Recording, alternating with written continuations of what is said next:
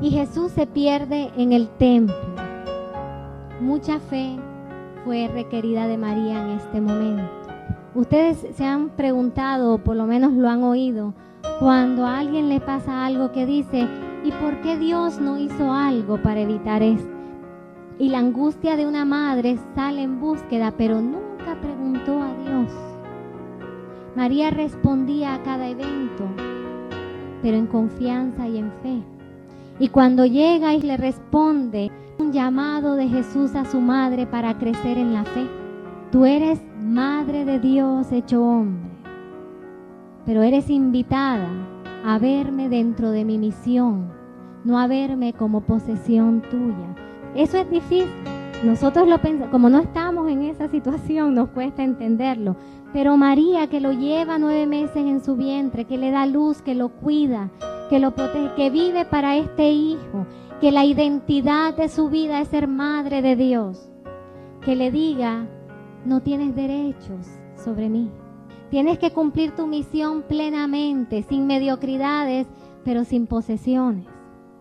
Una fe muy grande, hermanos, porque ¿saben qué nos pasa a nosotros? Que nos gusta servir si poseemos, si tengo control. Pero a María decirle, pon tu vida completamente como una ofrenda, pero sin retener nada para ti.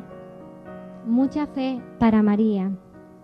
Y Jesús la invita a adentrarse en horizontes nuevos para su fe. Y después la vida oculta. ¿Qué clase de fe la de María? No es que su hijo era el Salvador.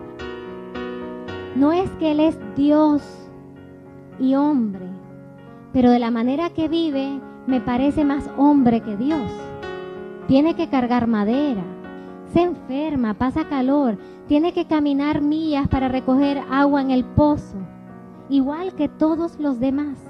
Precisamente esa es la gran crisis que hay hoy de fe en la Eucaristía. ¿Cómo es posible que Dios esté en ese aparente pedazo de pan? ¿Cómo es posible que Dios luzca algo tan sencillo? Ese es, ese es el, punto final del problema de, la devoción a la Eucaristía, que no se puede concebir un Dios que viva entre nosotros en una apariencia tan pobre y tan sencilla. Y María que estuvo 30 años viviendo con Dios hecho hombre en su casa. Yo pienso que ella tuvo que haberlo quedado viendo. Este es Dios, este es Dios, que pasa hambre, que pasa frío, y lo tengo aquí en mi casa. Y yo le tengo que coser la ropa cuando Él creó al mundo entero. Hermanos, la fe de María en la vida oculta es muy grande.